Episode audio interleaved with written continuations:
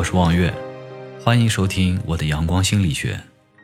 困境中积极面对，学会在困难中发掘机遇。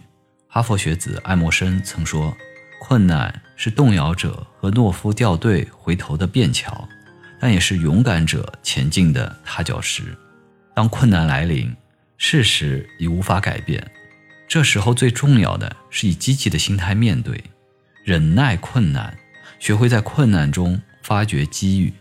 罗斯福在参选总统之前被诊断出了腿部麻痹症，医生对他说：“你可能会丧失行走的能力。”罗斯福并没有吓倒，反而微笑着说：“我还要走路，而且我还要走进白宫。”机遇永远留给那些有准备的人。他不但走进了白宫，而且成为美国历史上唯一一位连任四届的总统。有时候。我们总是羡慕那些机遇好的人，但是别人的机遇难道全是运气带来的吗？恐怕并不是这样。有多少困难，有多大的忍耐力，就会收获多少丰硕的果实。格哈雷·施罗德出生在一个工人家庭，小时候父亲在远征苏联的战争中牺牲了。施罗德兄妹五人与母亲相依为命，有一段时间里，他们住在一个临时搭建的收容所里。尽管母亲每天工作长达十四小时，但仍然不能满足家里的开支。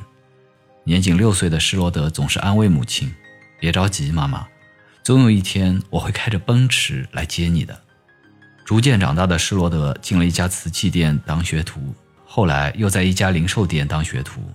在一九六三年，施罗德加入民主党。在之后的十年里，他读完了夜校和中学。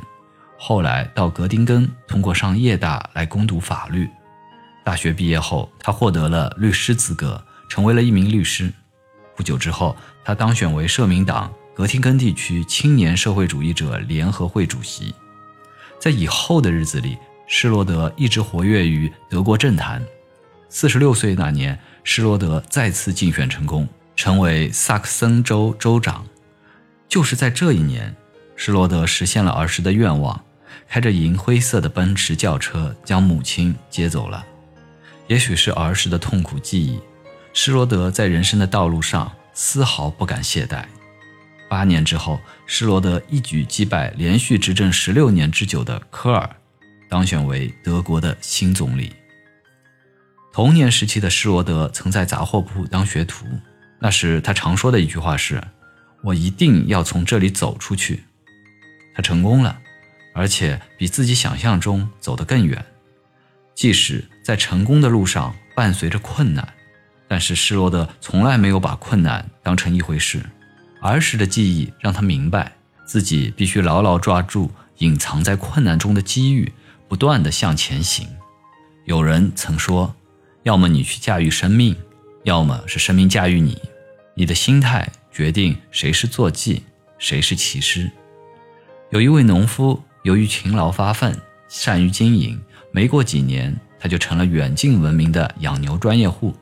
但是，突如其来的一场大火导致了整个牛棚葬身火海，农夫一下子陷入了困境。悲痛之余，他并没有放弃，他到处筹集资金，买了两头奶牛，不断的繁衍。